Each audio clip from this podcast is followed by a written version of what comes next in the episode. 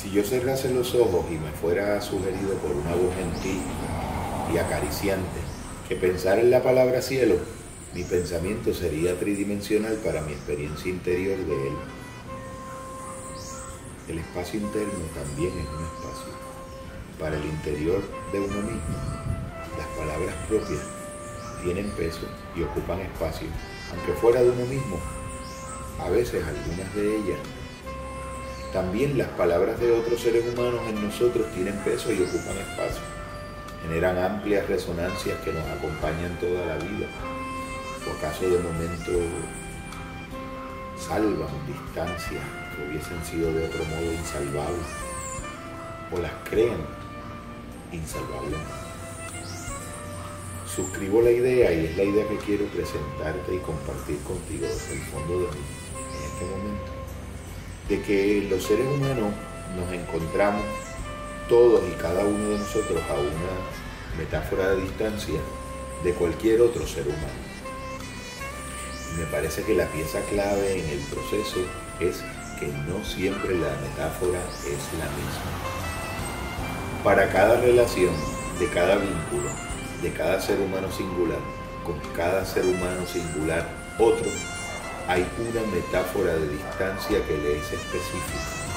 Hay una metáfora llave que abre la cerradura de la experiencia del otro o la cierra irremediablemente.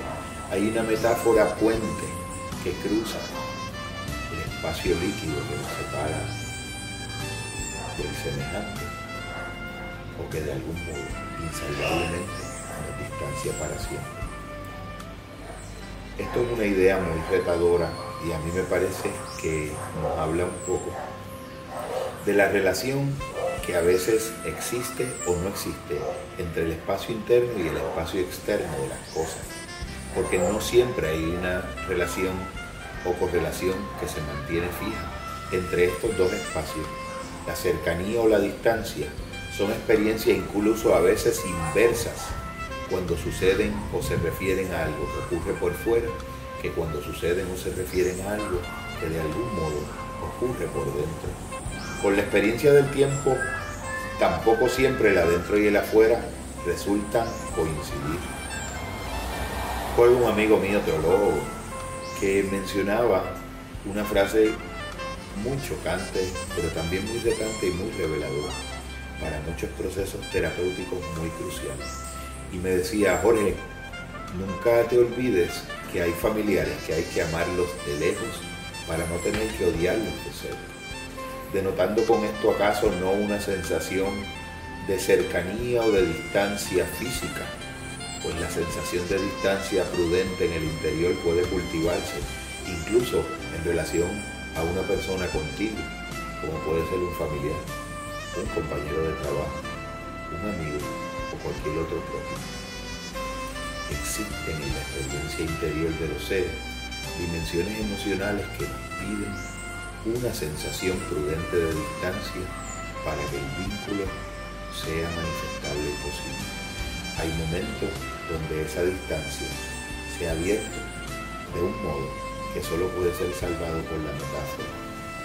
La idea de que existe una metáfora de distancia que nos separa a cada cual de cada quien es una invitación a abrirse al reto que implica utilizar el lenguaje del modo mágico que sus orígenes fueron, del modo terapéutico y sanador que el lenguaje posibilita, del modo reconstructor y constructivo que el lenguaje permite. Sabemos, ya me lo mencionaba el mismo Jacques Lacan, que uno puede siempre estar seguro de lo que uno dijo, pero jamás podrá estarlo de lo que el otro escuchó.